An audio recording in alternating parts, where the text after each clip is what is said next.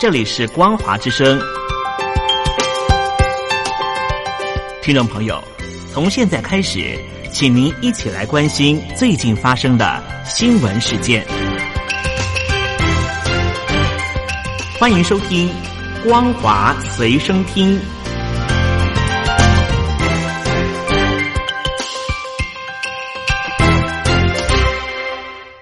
大陆听众朋友，你好，欢迎您收听这节光华随身听，我是东山林。因为去年以来，香港爆发了反送中运动和港版的国安法这些政治危机，加上美国和中国的紧张情势升高和疫情的影响，香港的经济陷入了严重衰退，有许多跨国企业选择离开香港，导致香港的中环区的办公室空置率升到全球的金融海啸以来的最高情况，很多业者不得已大砍租金。希望能够留下住户，降幅甚至已经超过了百分之四十。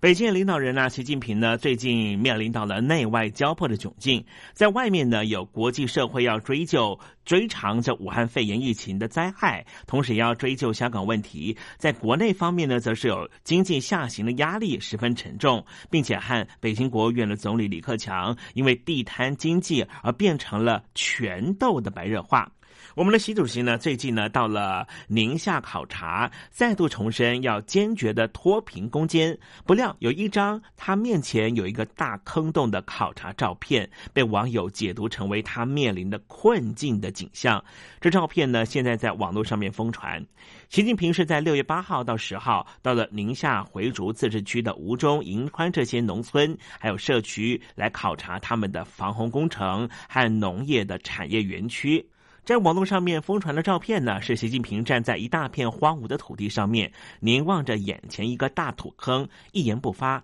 身后的随从们呢，也是默默的站在他的身后，凝望着大土坑。对比最近习近平近来的处境，被网友认为预示着中共当局可能已经无路可走，或是再往前走就要掉进坑里面了。甚至有人说啊，是加速了中共的死亡。今年是习近平宣誓要脱贫的成果年，但是却碰上了国际内外交迫，从非洲猪瘟、武汉肺炎疫情、暴雨成灾、香港问题恶化、外资撤离、庞大的失业潮，又遇上了南方暴雨成灾。经济下行的压力十分沉重，而今年两会期间，北京国务院总理李克强甚至提不出 GDP 数字，遭到各国瞩目，逼得在人大闭幕记者会上面脱稿演出，说出了中国大陆有六亿人的月均收入人民币是一千元，还大赞地摊经济，被外界质疑是捅破了习近平的脱贫梦。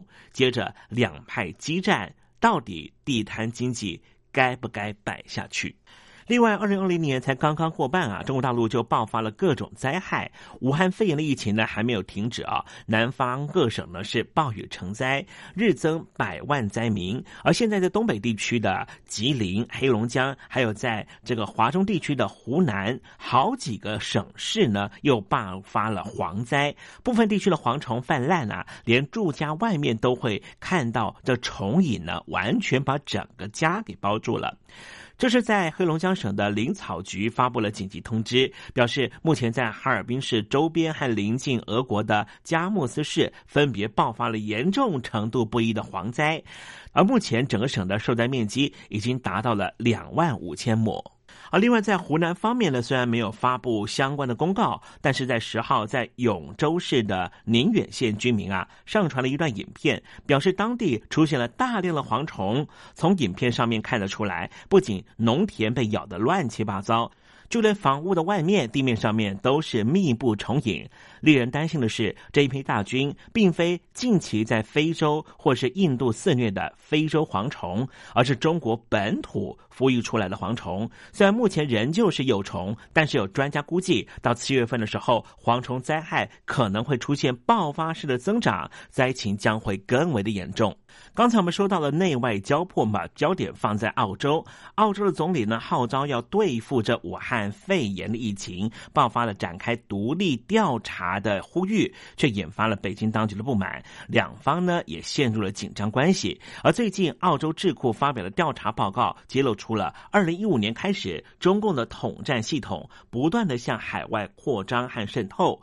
而且统战的范围和影响力几乎是超乎想象。澳洲战略政策的研究所这个礼拜公布了报告指出，中国政府利用了统战系统输出中国共产党的政治模式到海外。过去西方国家对于中共统战部欠缺了解，而且中共是以公共外交和文化外交包装，让各国低估了严重性。而中国的统战渗透会破坏他国的凝聚力，影响他国内政，引发了族群紧张，打压异己，甚至还隐藏着非法的间谍。这是研究中国大陆非常知名的学者，叫做周安兰。他说。中共的共产党在二零一五年出现重大变化，统战系统的数量大增，这和北京的领导人习近平家族有密切的关系。因为习近平家族就是搞统战工作的。习近平在担任福州市委书记期间，负责针对台湾和海外华人的统战。习近平的父亲就是习仲勋，担任过中央书记处书记，当时他就负责西藏精神领袖达赖喇嘛的统战工作。习近平的姐姐和弟弟也都在解放军担任统战工作。中国的统战系统大多是利用笼络和控制精英来影响决策。二零一二年开始，中国的房地产开发商黄向墨就透过政治捐款，增加了中国政府对澳洲的影响力。并且促使澳洲替中共发出了友善声音。不过，当地媒体揭露了一系列的丑闻。黄向墨在去年已经被禁止入境，他再也不能够进到澳洲了。周安澜表示，澳洲在经济上面依赖中国，贸易关系十分密切，仰赖中国的进口和出口，加上庞大的中国移民，因此中国在澳洲的统战工作比其他国家更为严重，渗透的更为深入。从民调发现。澳洲人是越来越担心和反对中国共产党，这也是从二零一六年以来的一个趋势。因此，他建议各国面对中国海外统战威胁，需要更多的研究和立法，并且揭露帮助中共统战的个人和团体到底是谁。不光是海外各国要向北京当局求偿，中国人也开始希望政府不负责任了。这是武汉市民受害家属张海开出的第一枪。六月十号的时候，他寄发了四份的诉状到了武汉市中级法院，控告中国政府隐瞒疫情，索赔将近两百万元人民币。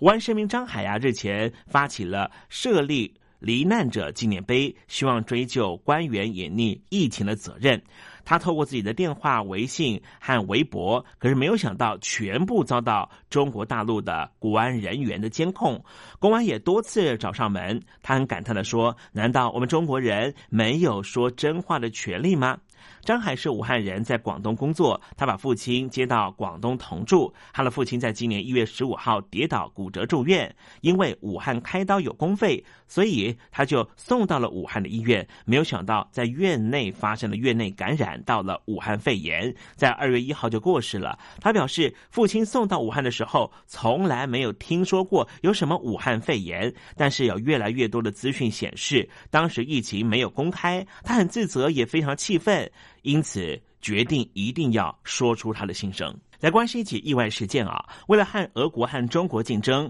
美国近年积极投入极音速的武器的研制。有消息指出啊，美国一架 B 五十二的同温层堡垒轰炸机在一次测试中意外的掉落了一颗极音速的测试弹，所幸是在安全范围之内。消息人士透露，这个意外事件的事故呢，还在调查原因。这一类的测试弹呢，是国防高等研究计划署和美国的空军极音速吸气式武器概念联合计划下所生产的超燃。爆冲飞弹是由洛克希德马丁公司呢负责开发的。目前官方没有释出太多的讯息，但是知名人士表示，这种新型的飞弹是运用洛马以前的极音速项目所获得的经验来打造的。根据海军新闻网二零一九年的报道，洛克的这一款超音速的飞弹可以达到十七点五三倍的音速。或是可以换算成为时速两万一千公里的速度来飞行，显示它的技术是相当的成熟了。以上新闻由东山林编辑播报，感谢您的收听，祝您礼拜六、礼拜天双休假日都能够非常愉快哦。